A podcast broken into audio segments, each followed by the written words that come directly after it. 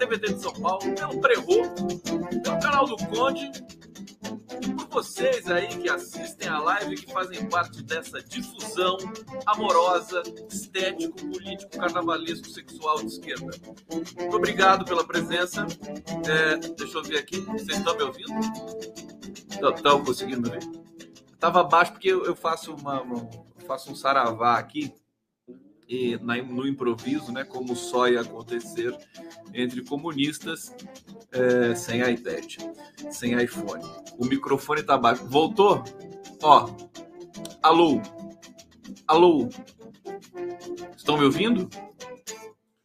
Povo, diga para mim aqui se está tudo bem. Bom, olha, gente. Deixa eu saudar vocês aqui, Eda Nascimento, Gabriel Blasco, Saravá, meu pai, ele está dizendo aqui, olha que bacana. Grande Gabriel Blasco, André Dallagnol. Dallagnol, será que é primo do Deltan? Ô Lula, vamos nessa, Laureano Arantes Neto, Nel Paulo Mendonça, Nel Paulo Mendonça Oliveira, ele pergunta que horas você dorme Conde? Eu durmo, eu vou dormindo de pouquinho, assim, sabe? Eu vou dormindo um pouquinho a cada momento. Estão tá, tá, ouvindo bem? Vocês ouvem? Ouve o Conde? Fala assim, você se lembra daquele, daquele político do Rio de Janeiro? Estava dando uma entrevista para uma jornalista da Globo, né? O senhor me ouve? Ele fala, ovo, ovo, ovo, sim. É, eu, eu vou dormir. Não sei se vocês leram o livro do, do Amir Klink, quando ele faz a circunnavegação antártica. É, no livro ele descreve que ele, ele dormia assim de 5 em 5 minutos, porque ele estava sozinho. Então ele não podia dormir 8 horas seguidas, ou 5, 4 horas seguidas, porque tinha que ficar prestar atenção nos icebergs, enfim, na, na, na, em, toda, em toda a manutenção, em toda a navegação ali é, em que ele estava envolvido. Então eu estou um pouco a Mir Klink. Eu, eu vou dormindo de pouquinho, assim. Estou dormindo mais ou menos né, durante o período madrugal. Depois da live aqui eu trabalho mais um pouco, vou me recolher, né, assisto ali a Globo News para pegar no sono, porque é para isso que serve a Globo News. E de manhã estou de novo no batente, na labuta, no trabalho, é, para em tudo em nome da democracia. Quando, quando a gente resolver essa parada, eu estava tá falando para o meu filho esses dias, quando a gente resolver essa parada, eu, eu descanso um pouco, né? Mas assim, até o Lula voltar a subir a rampa do Planalto, eu prefiro ficar assim, full time, realmente, sem vida social. É o que eu gosto de fazer. Cassandra Capranica, querida, obrigado pela presença. Mônica Gonçalves, Anderson Menezes, é, Pai Taon, Pai Taon. E vamos lá. Olha, é, é, consequências, desdobramentos aí da, da entrevista do Lula e da capa da Time, né? Que continua aí, enfim, infernizando a vida das pessoas conservadoras desse país. Vou colocar de novo aqui a capa para vocês. Hoje a gente fez um giro das 11 muito bacana sobre, sobre esta capa em especial. E aí, é, eu sou obrigado, né, mais uma vez, a, a o jornalismo brasileiro empresarial não aprende, né? É, é uma humilhação tão grande.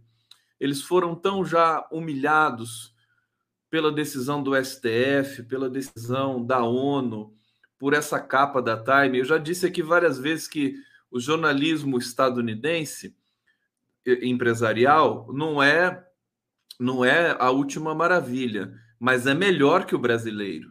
É melhor. Lá eles têm concorrência, Lá eles não têm famílias que dominam né, a, a, a produção de conteúdo, né? É, famílias, três famílias, né? Tem muito mais famílias, não tem só três, né? Muito pouco três famílias, né? Marinho, Mesquita, Frias, né? É um tédio desgraçado. Aliás, a gente for calcular a fortuna dessas famílias, tirando os Mesquita que estão meio para baixo, né? É muita grana, é muita, enfim, é muita, é muito offshore. Né? Então é, é, é, deprimente, né? É, em resumo, é deprimente. O Brasil é um país tão rico, produz tanta riqueza, é incrível, né? Tem é, é minério, é, é, é, o agronegócio, é agricultura familiar, que eu espero que tenha um empuxo muito forte aí nos próximos anos, que, que, que o agronegócio fique na casinha deles.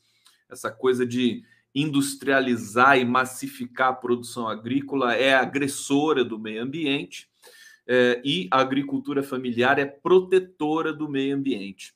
Enfim, o Brasil é tanta riqueza, tanta riqueza, e esse pessoal é, assalta tanto as elites brasileiras brancas, eles, eles desviam tanto dinheiro, é como se eles fizessem uma transposição é, do, do, monetária do Brasil, né? uma transposição inteira, tudo um fluxo diretamente para as contas bancárias deles. Não nos esqueçamos, e isso tem de ser é, debatido no cenário eleitoral, que os bancos brasileiros, Santander, os bancos privados, né? Santander, é, Unibanco, o, o, Itaú Unibanco, né, que se transformou num banco só, e tem mais um Bradesco, né, tiveram lucros recordes em meio à pandemia.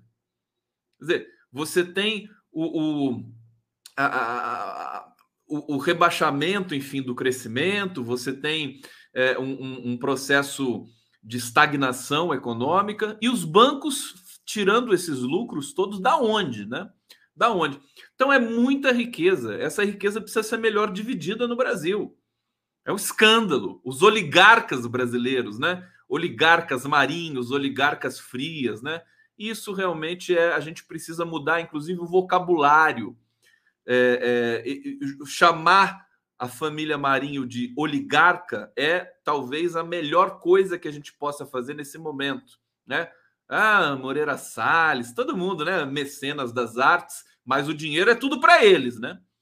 né? Financia aí um bilhão, não é nada, né? Em 10 anos, um bilhão para as artes, não faz nem cosquinha, né?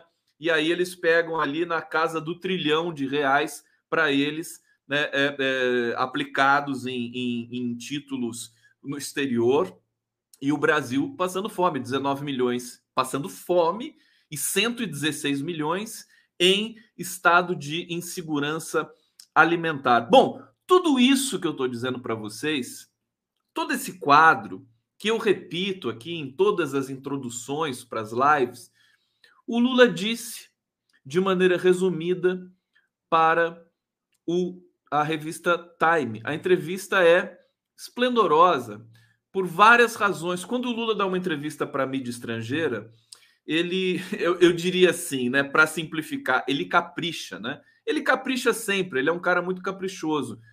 Mas é, é você, vocês sabem que quando muda o seu interlocutor, você reorganiza o seu discurso. Né? Então, o Lula vai dar uma entrevista para os blogueiros brasileiros, é, vai ser um conjunto de pressupostos e premissas completamente diferente do que dar uma entrevista para uma mídia estrangeira. Por quê? Porque os blogueiros sabem de tudo que acontece no Brasil. Né? Se ele vai dar uma entrevista para um jornalista da Folha, vai ter também uma organização específica do discurso e das respostas. Isso é a regra do funcionamento do discurso, é básico, tá certo? É, e assim por diante. Ele vai dar uma entrevista para uma rádio conservadora, ele deu muitas entrevistas para as rádios, vai dar uma entrevista para uma central sindical. Né? A cada é, é, é, interlocutor, você tem uma organização do discurso. Não quer dizer que ele diga coisas absolutamente diferentes para um e para outros. Ele simplesmente organiza de uma maneira diferente. E para. E, então, eu fico, eu fico muito impressionado quando eu vejo as entrevistas do Lula para as mídias estrangeiras, para o Le Monde, recentemente, é, é para um jornal italiano. Inclusive, ele deu uma entrevista para um querido amigo meu, que é uh, um, um, professor uh, da Itália, Paolo, como é que é o nome, o sobrenome dele? Ele é um especialista em é, especialista em Paulo Freire. É, a gente fez várias lives aqui sobre Paulo Freire. Ele, ele, ele colabora com o jornal italiano e entre, fez uma entrevista muito bacana com o Lula, que eu inclusive compartilhei nas minhas redes aqui para vocês e tal. Paulo Vitória. Paulo Vitória, né? Porque Paolo, né? Se escreve Paolo, a gente lê Paolo, mas em italiano é Paulo mesmo. E assim, a, a entrevista para o, a revista Time, ela é muito rica, ela é muito pedagógica, ela é muito didática, ela precisava ser, é, enfim, é, republicada e, e distribuída para a população brasileira, porque o Lula explica ali, tintim por tintim, tanta coisa. Né? E, e aí, só para a gente começar falando da humilhação da, da mídia brasileira, a mídia brasileira escolheu falar apenas do trecho que o Lula comenta a guerra da Ucrânia e que ele comenta que o Zelensky é tão responsável quanto Putin pela guerra. A imprensa brasileira, a Folha, a Globo News, a, a CNN, eles pegaram só isso, pegaram só esse trecho e é, criticaram, evidentemente, a fala do Lula, inspirados pelo Guga Chakra, que retuitou né, e saiu correndo, na verdade, tuitou a matéria da Time, é, meio que denunciando o Lula por ele ter essa posição, aspas, é, equivocada sobre a guerra da Ucrânia. Não é equivocada coisa nenhuma. Os maiores especialistas, dignos do nome, no Brasil, no exterior, é, é o mínimo dizer que o Zelensky é, colabora e, e não quer a paz. Né? É o mínimo que qualquer analista digno do nome é, poderia enunciar. O Lula simplesmente, inclusive, ele foi muito corajoso em dizer isso, né? Vamos, vamos lembrar que a entrevista foi dada no final de março, há mais de um mês, é, em que a gente tinha um outro cenário, mas também não importa, né? Já era mais arriscado falar isso naquele momento do que agora. A gente percebe o seguinte: vocês estão me acompanhando? Tá tudo bem? Vocês querem música? Querem vinheta? Já? Querem um carinho? Querem o carinho do Conde? Vou dar um carinho para vocês. Pode deixar que eu vou dar um carinho. Eu preciso. Gente, vocês não viram Deixa eu mostrar para vocês. Olha só. Que, gente, preparem-se, preparem-se para morrer de amor, né? Eu vou colocar na tela. Eu, é, é, eu ganhei um, um bonequinho meu que eu ainda não recebi, eu só recebi a foto e vou compartilhar com vocês a foto. Preparem-se. 3, 2, 1. Tcharam! Aqui. Olha que coisa mais fofa! Isso, morri! O que, que é isso, meu Deus? É o Funko. Olha que coisa bonitinha. O bonequinho do Conde. Tá lá o oclinho azulzinho, que nem o meu. Olha lá, tem o aro azulzinho, que já tá desbotado o meu. O gorrinho, a minha barbinha. é tão bonitinho, gente. Eu fiquei. Eu quase morri quando eu vi isso aqui. Então só tá o carinho que eu tô dando para vocês aqui. Uma graça. Assim que eu receber também vou mostrar para você. Tinha esquecido de mostrar ontem, que eu recebi essa foto aqui ontem. É, é, muito bonitinho. O carinho que eu recebo de vocês e que eu tenho também. Tenho não, quer dizer, que eu tenho o prazer de, de ter esse afeto, ter esse vínculo aqui na nossa, na nossa resenha diária, noturna, diurna, matutina, madrugal é, é, vespertina. Então, o cara mora no YouTube. Né? Onde você mora? Ah, passa lá no YouTube a gente conversa, toma alguma coisa. É, então, tá aqui. Agora, eu quero, eu queria explorar um pouco com vocês no começo. Espero que não, não fique maçante, porque eu tenho notícias quentes aqui também para trazer no final do ano. Por exemplo, o piso salarial da enfermagem foi aprovado, acabou de ser aprovado. Uma notícia maravilhosa, né? Tem, tem mais coisas importantes aqui. Por exemplo, eu queria comentar Michele Bolsonaro se ajoelhando numa sessão da Câmara. Né? Ela se ajoelhou é, e pediu né, por Deus. Né? Ela está assustada, achando que o Bolsonaro vai ser preso. Então, olha só essa ajoelhada aqui da Michele Bolsonaro, impressionante, né? Ela ajoelha mesmo, né? Ajoelhou e ajoelhou tem que rezar. E é o que ela faz. Bom, quer comentar sobre o, assim, a, o exotismo né, dessa, dessas questões aqui no Brasil. É muita gente. A, a imprensa tradicional está um pouco. Ela está atrasada na tradução, e agora nove entre dez colunistas da imprensa tradicional estão falando em golpe. Coitado do. Tem, tem um colunista aqui que eu acho ele uma farra.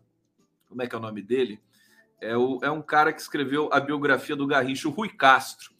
O Rui Castro é talentoso, a, as biografias dele são interessantes, mas ele é um idiota, né? Então, com todo respeito. E, e, e, assim, ele está assustado, ele acha que vai ter golpe, né? Agora está todo mundo atrasado, falando que vai ter golpe aqui. O, vou dar uma, um resumão para vocês. O Bruno Bogossian, que é um repórter que tem se destacado na Folha de São Paulo e tudo mais, mas ele, ele diz o seguinte: se Bolsonaro conseguir melar as eleições, o golpe será militar. Eu, eu peço para vocês não subestimarem. Eu, é, embora eu diga da enfim, do ta o tamanho do Lula é aquela coisa. O Lula é grande demais para o Brasil, né? Ele é grande. De, essa, essa capa da Time mostrou isso. Só oito brasileiros foram capa da, capas da Time. E tirando o Neymar, que não conta, porque é jogador de futebol e é burro que nem uma porta, né? O Neymar, politicamente falando, é, o Neymar não conta, pelo amor de Deus. Então, o, o, o último, acho que tinha sido Juscelino Kubitschek capa da Time. Se eu tiver enganado, me corrijam aqui, né? É, enfim, e o Lula né, é, é, uma, é um acontecimento né, para o mundo que a elite brasileira está aí amargando, eles detestam, eles amam a Time, eles têm a Time como referência, mas como o Lula saiu na Time, a coisa fica complicada. Aliás, deixa eu destacar uma coisa para vocês antes. Sabe o que, que, o que mais eu reparei na capa da Time? As mãos do Lula. É a capa do meu da, da thumb de hoje, né? Do card aqui. Olha as mãos do Lula, tão significativas, né? É, é, é, é, tem um significado especial, né? Esse, é, ele fica meio que o Lula tem umas características, né, muito, muito especiais.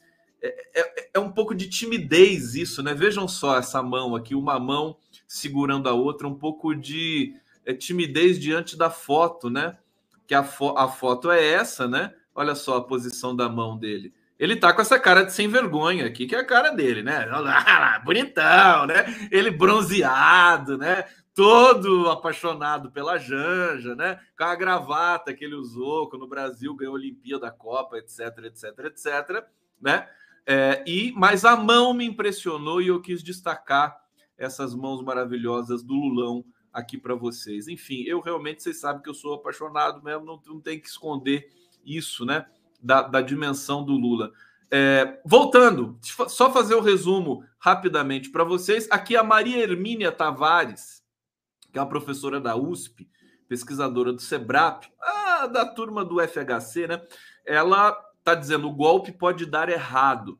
Aí você tem Miriam Leitão, você tem Merval Pereira, você tem toda essa trupe de colunista de grife esses colunistas aí, o menor salário é 100 mil reais, né?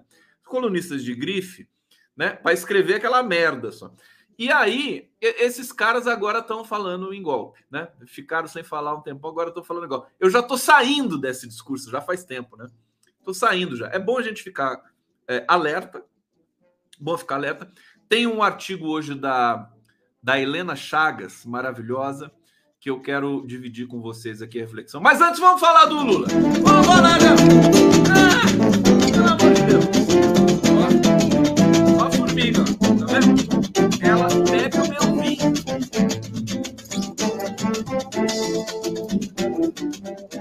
Formiga gosta, ó, eu, não sabia, mas formiga gosta de vinho, formiga gosta de cerveja, formiga gosta de cachaça, formiga gosta de vodka, formiga. Eu não bebo nada disso, tá? Mas eu sei que elas gostam de tudo isso. Bom, vamos voltar um pouco para a comunicação para divertir vocês um pouquinho. Então, assim, é, de tudo que o Lula falou, o Lula falou coisas muito fortes ali na entrevista é, da, da para a revista Time, né? E aqui um trecho, vou ler para vocês um trecho do, do é, do texto da, da Nugent. É, o nome dela é a jornalista que entrevistou o Lula, deixa eu ver, Chiara Nugent, ou Nugent, acho que é Nugent. É, ela diz: olha só que bacana o texto, né? O gênero, o gênero que atribuímos a uma história de vida depende muito de como termina. A vida de Luiz Inácio Lula da Silva já completou vários arcos dramáticos. Primeiro, a jornada do herói, uma criança nascida na pobreza, se muda para a cidade grande, sobe para liderar um sindicato e se torna o presidente mais popular da história do Brasil moderno. Em seguida, a tragédia que na, que na verdade se tornou mais uma superação. Ela esqueceu de dizer aqui, né? Um estadista célebre apontado no esquema de corrupção, enviado para a prisão, forçado a assistir do lado de fora enquanto os rivais desmantelam o seu legado. É, é, na verdade, a gente tem uma sucessão de superações inéditas, né? Por isso que o mundo quer ouvir Lula. Hoje o Jamil Chad deu uma entrevista para o meu querido amigo Luiz Nassif, para o Marcelinho Auler. Amanhã eu vou conversar com o Nassif, a gente vai colocar em dia todas essas questões, mas é, o Jamil Chad, que é o jornalista é, do portal UOL, que está é, ali, mora em Genebra há 20 anos, é, e ele, ele dizendo que o que, que significa, né, concretamente para o mundo, né, a, a, o Lula capa de uma, de uma revista como a Time significa que o mundo que, há, que, que existe um espaço para ouvir o Lula que a voz do Lula é relevante para o mundo. Né? E o que, que a gente vê no jornalismo brasileiro? É uma catástrofe. O jornalismo brasileiro é estado de miséria pura. Ele, o jornalismo brasileiro é a tradução mais bem acabada de Jair Bolsonaro. É incrível. Eles, eles, é, as linhas editoriais dos grandes jornais reduzem, né? Tudo de bom que você pode ter numa matéria reduzem a fofoca e a infelicidades e a é, é, chantagens, etc. Incrível, de toda essa entrevista, de toda a repercussão de o Lula é, é, destacado na capa de uma revista importante como a Time, a imprensa brasileira pegou só uma frase que ele proferiu sobre o Zelensky para pegar no pé do Lula. Então, em primeiro lugar, deixa deixa eu analisar essa frase para a gente superar esse passo, né? Para vocês aqui. É, o Lula foi, além de ser corajoso, ele é muito espontâneo. Então, em vez dele é, é, incorporar o discurso politicamente ocidentalmente correto de é, é demonizar o Vladimir Putin e heroificar o Vladimir Zelensky, ele foi além, ele faz uma isso não é, isso não rende popularidade para ele, né? Nesses circuitos mais bem comportados empresariais. Isso não rende é, nenhum tipo de popularidade. Agora, também não tira voto, porque a realidade brasileira, os brasileiros trabalhadores não estão pensando na guerra da Ucrânia nesse momento, né? Francamente. É, é, aí, aí você vê a, a, o estado de miséria do nosso jornalismo. Você sabe que eu estava vendo um trechinho da, da Globo News antes de, de, de vir para cá. Aí tem, tem um, um, jornalista que fala do Rio de Janeiro, que é o Marcelo Lins.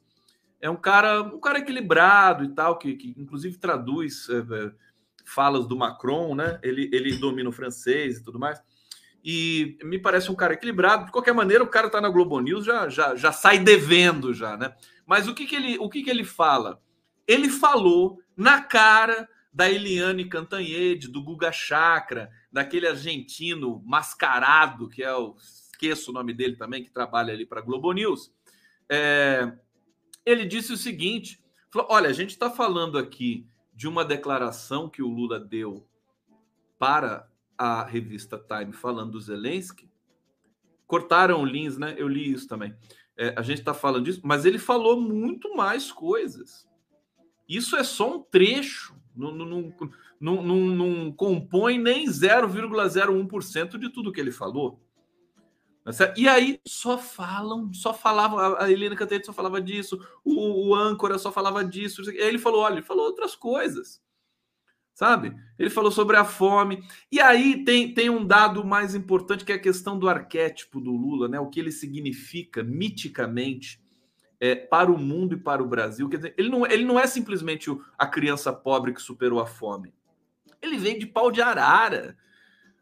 Esse pessoal, quando, quando, quando o mundo entendeu o que é um pau de arara, o que é viajar. Eu não me lembro quantos dias, mas acho que foram 10 dias de viagem, né? Ou 15 dias. A família inteira, a dona Lindu, mais sete filhos, né? Na caçamba de um caminhão, atravessando o semiárido nordestino, passando pela Bahia, passando por Minas Gerais, né? Para chegar em Santos em 1950 e o Lula tinha sete anos, 1952, né? 1952. É uma história que não tem paralelo, né? A história do Mandela é eloquente, é, é fantástica, mas isso é só o começo do Lula que comeu o primeiro pão né, aos sete anos de idade. Disse isso para um sheik é, árabe e o sheik árabe não acreditou, pedia para ele ficar repetindo. Isso é um, é um relato do Estuquinha. É, então veja, depois disso, quer dizer, o Lula perdeu a mulher, a primeira mulher, a primeira companheira, né? Primeira companheira que era lindíssima, a primeira companheira do Lula. Acho que como é que era o nome dela? Maria. Também não vou me lembrar, tanta coisa para lembrar. É, alguém me lembra aqui, por favor? Ele perdeu a primeira companheira na mesa de parto.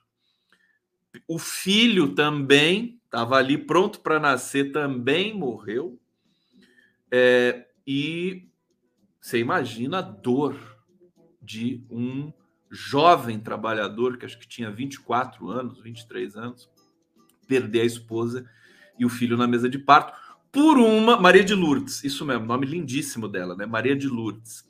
É, perder isso e, e, e, perder por um, um, porque era pobre, porque não tinha dinheiro para pagar um parto assistido num, num, num lugar que, que, tivesse mais condições.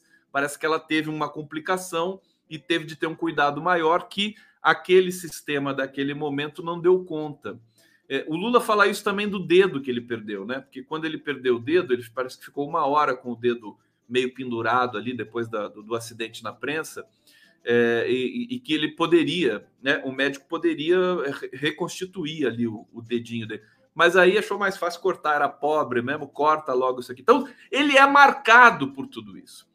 Eu, eu só para lembrar, só para finalizar esse trecho, lembrar o, o, o, discurso que ele fez na Vila Euclides, acho que em 79, em que a ditadura militar, a polícia, é, cortou o sistema de som, né? Cortou o sistema de som e aí o Lula falou no gogó, no gogó, para 80 mil pessoas no campo de Vila Euclides e São Bernardo do Campo.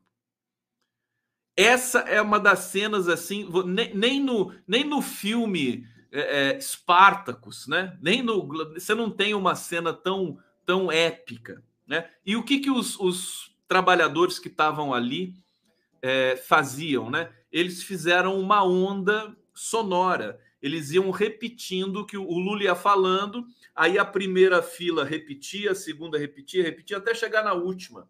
Quer dizer, isso aí, isso, isso, isso não foi nem colocado em biografia da maneira que deveria ser colocado. Entendeu? Isso aí, é, é, é, o Lula é uma, ele é uma discursividade ambulante. Ele não é uma metamorfose ambulante, ele é uma discursividade ambulante. Bom, eu estou dizendo tudo isso para explicar para vocês o, o, o significado dessa capa da, da revista que é considerada a mais importante do mundo, a revista Time, e porque a elite brasileira torce o nariz para isso também. Mas agora é tarde, né? Agora é tarde. Bom, o Lula falou muitas coisas bonitas ali. É, eu, tô, eu tô com a matéria da Time aqui aberta. É, como eu disse, quando ele fala para a imprensa estrangeira, ele tem uma, uma didática muito especial. Ele fala de energia, ele fala de meio ambiente, ele, ele, ele tem uma, uma facilidade, né? A, a repórter pergunta para ele assim, mas você né, é, é, acha que a gente vai continuar é, é, produzindo petróleo? Petróleo é uma coisa ruim para a humanidade, né? Tal, polui. Aí ele, ele fala do jeito simples de responder: falou, olha, a gente precisa fazer a transição para a energia limpa, mas o mundo não vai parar de consumir petróleo assim de repente, né? Vai parar. Né? A gente tem que buscar esse, esse processo de é, é, é, transformação do, da nossa matriz energética no mundo todo. Mas não vai parar assim. Você pode ver os Estados Unidos, você pode ver que a Europa, por exemplo, a Europa dependente do gás e do petróleo russo. Está em guerra com a Rússia, continua comprando, pagando à vista em rublo o, o gás e o petróleo russo, um bilhão de euros por dia para o Putin. Para o Putin, não, para a Rússia, né? A gente fala, a gente vai acostumando com esse vocabulário vagabundo da imprensa ocidental, sobretudo da imprensa brasileira. Então, queridos, né? É, essa, o dia de hoje é muito especial, é, no sentido de que o Lula se consagra como uma figura única, singular. O mundo espera por Lula, o mundo olha para as eleições brasileiras com uma, uma expectativa muito grande, porque ao mesmo tempo em que o Lula é aclamado no exterior, é, e domesticamente também, pelo menos por 50% da população, né? É, o Bolsonaro é execrado, é o maior bandido que já houve numa presidência da República. Bandido, genocida, vagabundo, verme, né? assassino, torturador. Ele é tudo isso. Então, é um contraste de proporções épicas, operísticas, como diria né, o meu querido amigo Lenny Streck. É, é operístico. Essa, toda essa, essa, essa, esse contraste que a gente tem no Brasil. Uma chance que a gente tem também de reverter esse processo. Então, só para arrematar, só para concluir essa questão do Lula na Time mais uma vez, que o dia tomou o dia de hoje, vai tomar os próximos dias, certo? Imagina a cara do Ciro Gomes, né? Imagina a cara do Ciro Gomes. Ciro Gomes já já já chiou já também, né? Ele já reclamou, já, já falou que falou do Zelensky, né? Falou, como assim? O Lula dizer que o Zelensky é responsável pela guerra. As pessoas, né? Eu me lembro do, do, dos enunciados da Dilma, e né, nesse período eu estava em sala de aula, estava dando aula para o ensino médio de redação de gramática é, e de literatura. E a, a, a garotada lá perguntava para mim: Ah, professor, é, a Dilma é burra, né? Aquele, naquele tempo eles estavam, o preconceito estava latejando nas alturas pelos idos lá de 2013, 2014, né?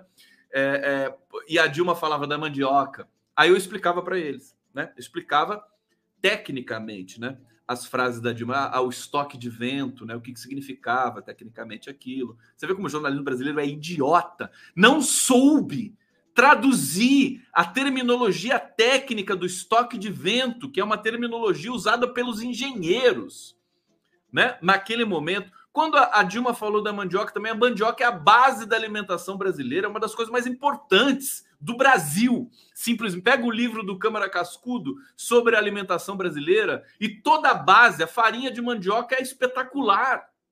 É, é o que é o que subs, é, deu a subsistência para todos os povos, todos os mais de 300 povos indígenas que habitam o Brasil até hoje, e antes eram muito mais do que isso. Então, e quando ela fala também da meta, né? Vamos superar a meta e quando a gente chegar na meta, a gente dobra a meta, não sei o quê. As pessoas não entendiam, não queriam entender. É um fenômeno assim impressionante. Por quê? Porque é o, o discurso. É, a gente não, não, não, não pode interpretar a sentença como uma equação matemática. Você tem expressões, você tem é, enquadramentos semânticos específicos e você tem de ter competência para codificar isso. Então, só para voltar na questão do Lula, quando ele diz que o Zelensky também é responsável pela guerra na, na Ucrânia, né? Gente, as pessoas fazem um escândalo, mas enfim, isso é óbvio é alguém que, que, que, fica, que ganha, que o Lula, o Lula e o Lula retratou muito bem. A, a fala dele vai ecoar na Europa. Já está ecoando a esse momento. Só na imprensa brasileira, né? Esse esse descalabro cognitivo que é a imprensa brasileira, é, a fala do Lula é considerado um equívoco diplomático ou, ou, da, ou histórico, né? Veja, você, não pode codificar essa frase como uma equação matemática. Ah, o Zelensky também é responsável pela guerra. Isso é óbvio, sabe? E daí o que acontece? O Jamil Chad estava falando isso para o Nassif hoje. A, a, imprensa brasileira ela radicaliza, ela afunila, ela simplifica demais o sentido. Ou seja, o que, que a imprensa brasileira é? Bolsonarista. É o mesmo método de Bolsonaro. Eu sempre disse aqui para vocês que o São Bolsonaro é o, o patrono da imprensa brasileira e hoje eu tenho a certeza absoluta né? Você pegar a redação, você pegar uma redação de Globo News, você pega ali Eliane Cantanhede, Demetrio Magnoli, enfilera, né? O Guga Chakra, aquele argentino dos infernos, né? Bota um do lado do outro, ali não dá um Bolsonaro. Esse é o método deles. Vocês entenderam o que eu quis dizer? Se não entendeu também, não dou nem aí. Vai, vai, vai, reclama pro Leonardo Atushi. Reclama pro Tarciso, reclama pro Paulo Vanucci. Comigo não. salve, salve, povo brasileiro tilápico aqui na live do Conde, que maravilha. O pessoal aqui tá aqui no bate-papo. É, aqui, ó. A, o Antônio Pasta disse: Conde, sabe quanto vale a opinião da empresa brasileira? Zero. Eu sei, querido. Eu sei. Não, na verdade, eles, eles, eles é, tapeiam muita gente ainda. O problema é que eles têm um poder descomunal, é muita receita, é uma operação ainda muito grande. Você vai ver a CNN, a Globo News, é coisa de, sabe, 500 empregados. Então, sabe, vamos desapropriar esta merda, né? Vamos desapropriar. Eu acho que a gente precisa de um pouco de virulência, para não falar violência, a esquerda é muito bem comportada, eu não gosto muito disso. É, haja né, né, que, que, que, observemos o que, o, ouçamos o que diz o Mano Brown. Olha a cara do Mano Brown.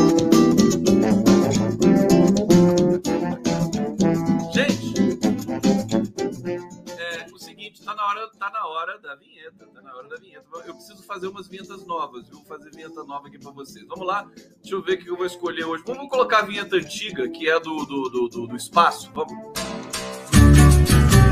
Live do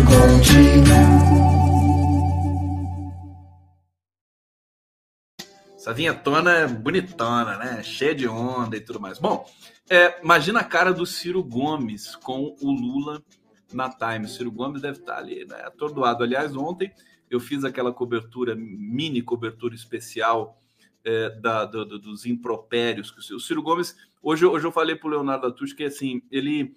Eu tenho até um pouco de pena, porque vai ser muito difícil para ele, né? Ele, ele, ele, ele tá numa situação assim lascada, viu? Porque ele vai ser, se o Lula não vencer no primeiro turno, e ele não tiver desistido ou não for desistido da candidatura, ele vai ser responsabilizado pela história por ter feito a eleição de 2022 e para o segundo turno, né? Isso ele deve estar numa tensão muito grande, haja vista também é, os impropérios que ele anda dizendo para tudo e para todos. Eu gostei da, da resposta do Eunício Oliveira, porque o Eunício Oliveira é coronel também, né? Então, Ciro é coronel, quando o coronel encontra outro coronel, aí a coisa fica feia. O cara responde mesmo. Falei, aí, ô seu animal, né? Cadê sua declaração de imposto de renda?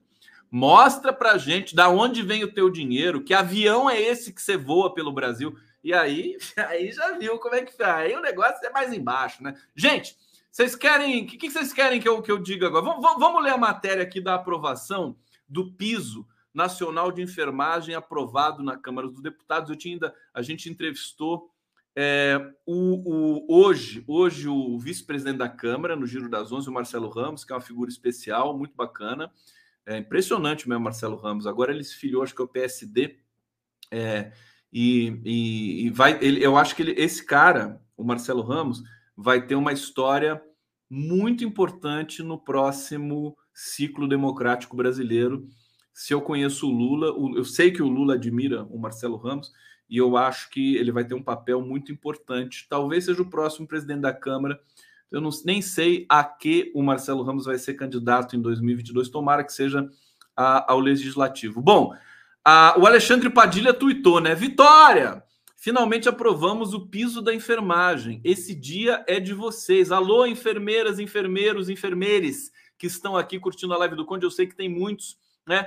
Parabéns, um super beijo, abraço para vocês. De histórico, diz o Alexandre Padilha, estou feliz por ter feito parte disso. Agora é pressão para a sanção. Tem o verme tem que sancionar, mas ele vai ter que sancionar.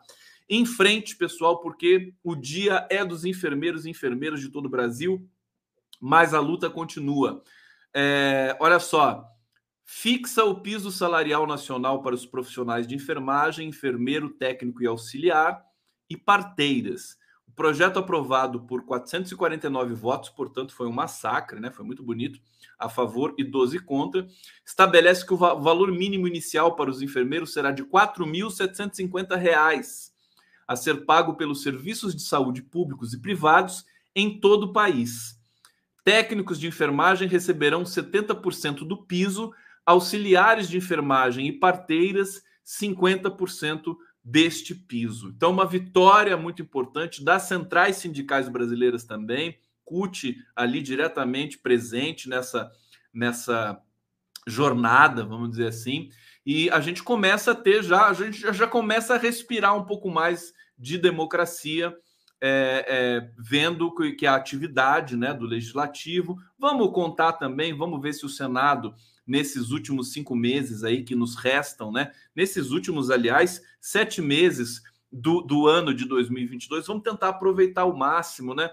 É o ano, é o ano da, do bicentenário brasileiro. Vamos deixar, vamos deixar um, um legado minimamente, mesmo com o finalzinho desse verme, né? O Bolsonaro, vamos tentar deixar algum legado de dignidade né, para o próximo governo. Bolsonaro vai tentar estragar tudo isso, vai tentar esgarçar, vai é, implodir qualquer possibilidade de transição democrática, é, porque ele sabe que o destino dele é o sol nascer, é ver o sol nascer quadrado, seu verme, Bolsonaro.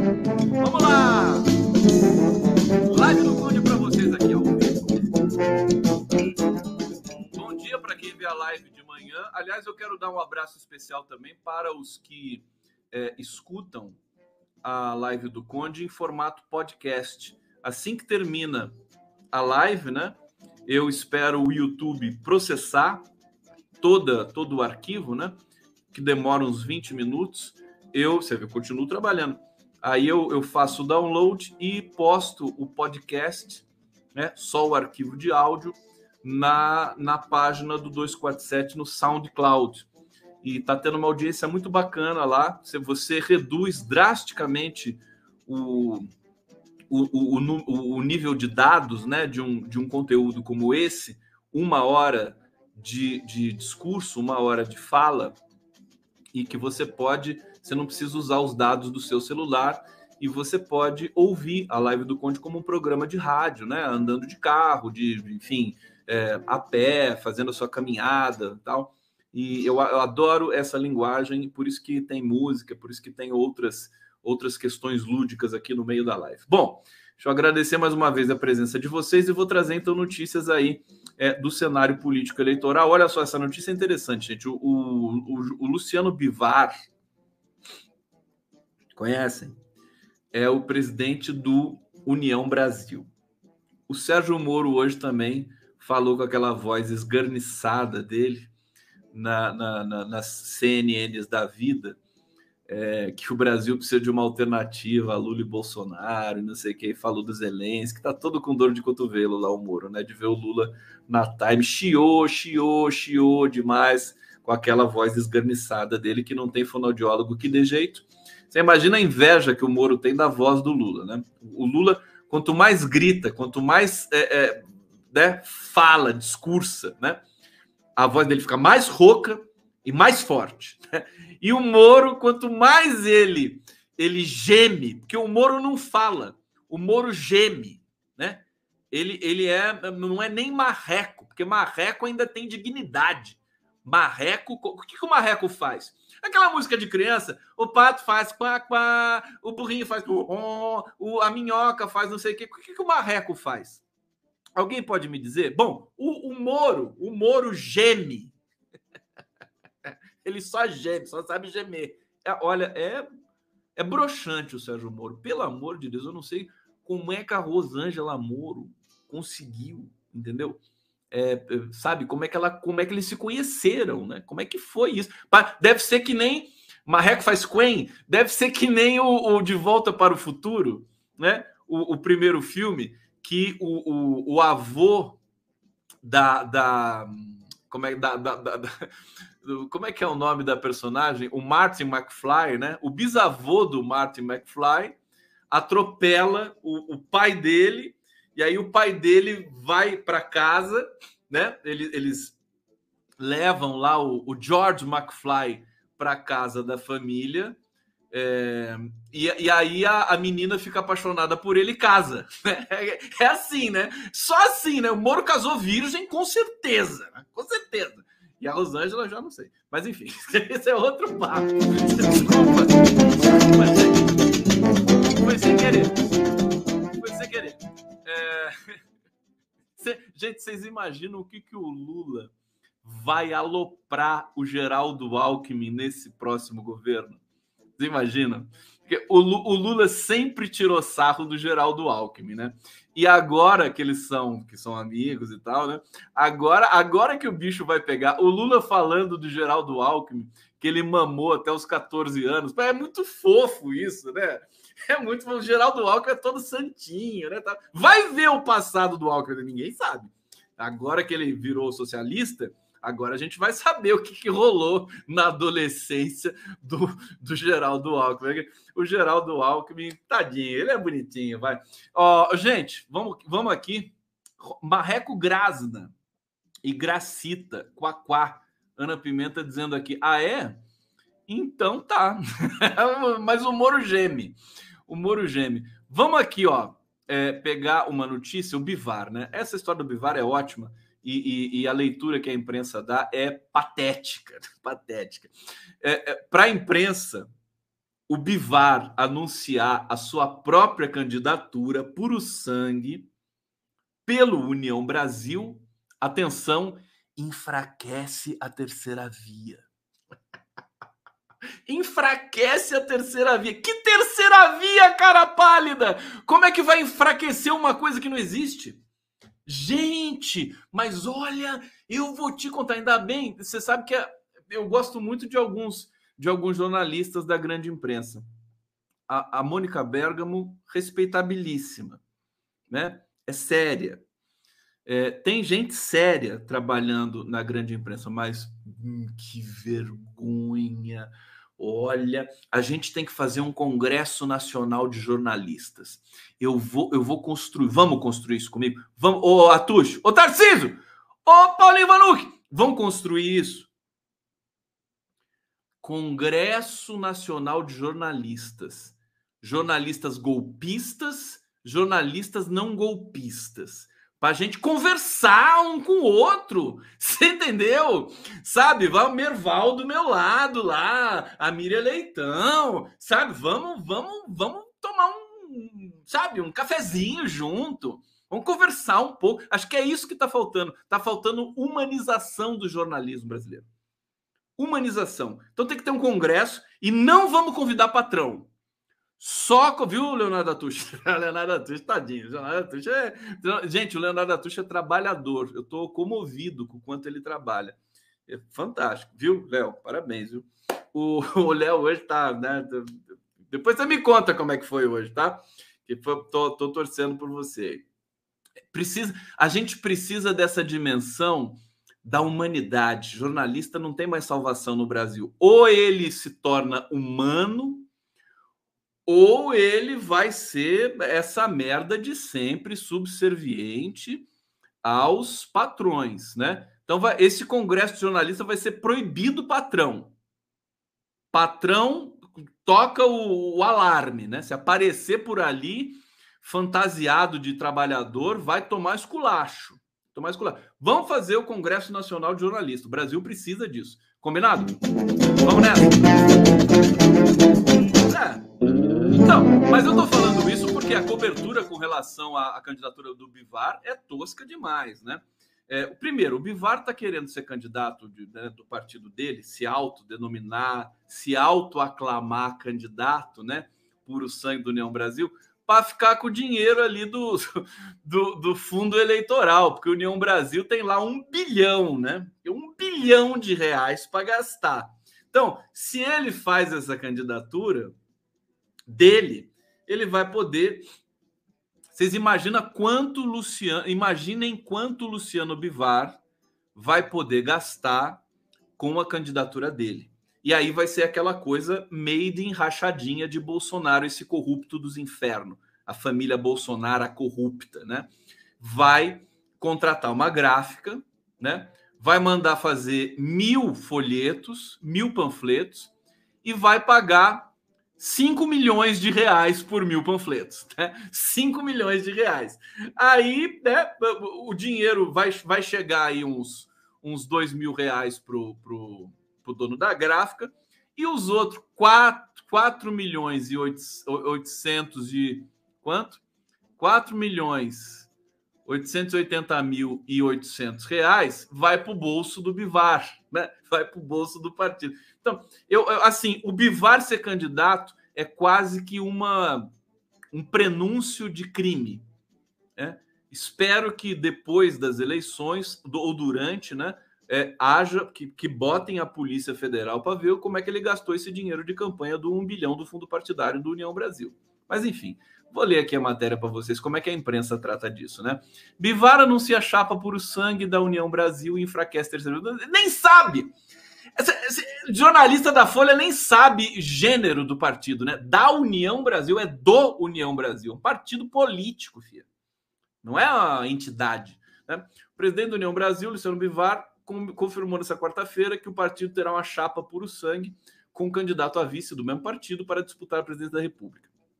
Pode vir o Moro aí, hein? Enfraquecendo ainda mais o grupo de, legenda, de legendas da chamada Terceira Via. Bivar é pré-candidato à presidência da sigla. Esperaremos até o último momento para fazer uma coligação com outros partidos. Esperamos, desculpa. Entretanto, os outros partidos não tiveram a mesma unidade que tem a União Brasil. Em função disso, não restou a nós uma única alternativa do que sairmos com uma chapa pura. a explicação. Olha o projeto de Brasil do Luciano Bivar, né? Diz Bivar em vídeo divulgado nessa quarta-feira. Então tá divertido. É, tem uma outra informação sobre o bastidor eleitoral, gente, que é o Rodrigo Garcia, candidato a governador no, pelo, no, pelo PSDB no estado de São Paulo. Ele se recusa, se recusa a apontar o João Dória como candidato à presidência da República, né? Coitado do João Dória, olha, Vou dizer uma coisa para vocês: ele e o Ciro Gomes, depois dessas eleições, depois do 2 de outubro, né? Ou, ou, ou, que não seja depois do 17 de outubro, né? Que seja depois do 2 de outubro, eles vão ter de mãos dadas, vão ter de ir de mãos dadas para Paris, né? Para Paris.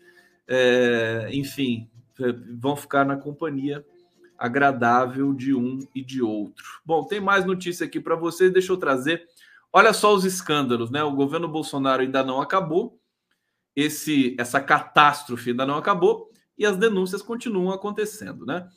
Atual ministro da Educação tentou nomear pastor lobista do governo Bolsonaro. Documentos mostram, mostram trâmite para dar cargo a pivô de escândalo no MEC e a iniciativa não deu certo. São os, os, os famigerados pastores do Quilo de Ouro, lá do Milton Ribeiro, daquela canalhada toda do MEC, né? Que, que, que vergonha, né? O, o, Ministério da Educação que foi turbinado, que foi, sabe, elevado a uma categoria de arte pelo Fernando Haddad nessas condições de porta de cadeia com esses vagabundos bandidos aqui, né? Os pastores Arilton Moura e João, desculpa meu vocabulário, mas é emoção, viu, gente? Na verdade, eu estou emocionado aqui porque tá chegando a hora.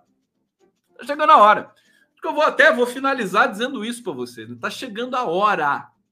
É, todo sofrimento acumulado, toda a energia que nós, é, é, é enfim, é, dispusemos aí nesses últimos anos. Agora é a hora do vamos ver. É, o Lula, eu acho que no sábado, que vai ser o lançamento oficial da pré-candidatura do Lula, que nós iremos transmitir aqui com, com cuidado editorial muito bacana para vocês, né? Dentro da live do Prerrogativas. É, vamos transmitir esse momento histórico e está é, chegando a hora, quer dizer, o Lula vai vir, vai trazer a mensagem, nós teremos a campanha, né? A, a imprensa, só para vocês terem uma ideia, quer dizer, a imprensa errou em tudo que ela fez Ela incensou o Moro, o Moro virou esta merda. Ela incensou o Deltan Dallagnol, o Deltan Dallagnol virou esta merda. Desculpa o vocabulário, é emoção. Estou sob forte emoção, né? Sábado às 10 da manhã, o lançamento daquela pré-candidatura Lula-Alckmin, a candidatura democrática para esse país. Então, ela errou em tudo. Ela vai querer acertar com o Zelensky, sabe? Falar que o Lula ultrapassou o sinal, falando. O Lula foi é muito espontâneo, é sinal de que o cérebro dele, a cabeça dele está muito bem oxigenada, que ele está acompanhando os debates que realmente importam no Brasil e no mundo, né? Ele está muito bem amparado por uma assessoria que é competente. É, é, o fato nu e cru é este. É, é e ninguém tasca, né? ninguém tasca. Eu acho que nós temos aí, vamos ter Vamos ter percalços, evidentemente. Tem esse caso que a gente vai tratar amanhã. Eu vou receber uma advogada especialista em direito eleitoral, que é a Maíra. É, deixa eu só lembrar o nome dela aqui. Maíra. É, deixa eu pegar aqui, porque é tanta coisa que a gente faz. É, só um pouquinho. Retia, Maria Retia, e a gente vai falar sobre o caso da Daniela Mercury do, do 1 de maio a imprensa toda está com uma, uma, avalanche dizendo que foi o showmício, que ela recebeu dinheiro público para fazer propaganda para o Lula.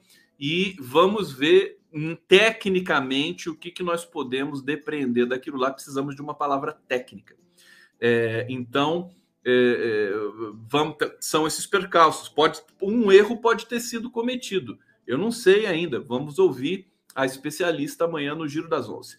Bom, deixa eu agradecer aqui a Verônica Nascimento. Ó. Deus Conde, como a gente te ama. Obrigado, obrigado, gente. Vocês são muito carinhosos comigo. Eu vou botar mais uma vez aqui o bonequinho que eu ganhei. Olha só que lindo, que eu tô fascinado com ele. Tá aqui. É o Condinho. Condinho fofinho. E eu vou ficando por aqui, deixando um beijo muito grande para vocês. Olha, vou deixar. Querem ver o card do, do Giro das 11 amanhã? Tá aqui, ó. A gente vai falar da Micheque. Culto da Câmara. Micheque Bolsonaro se ajoelha e pede pelo Brasil. Ivan Valente, Maíra Réquia, Jefferson Miola, Carol D'Artora e Camila França. Um beijo muito grande para vocês. Obrigado pela presença, como sempre. Eu vou ficando por aqui. Valeu.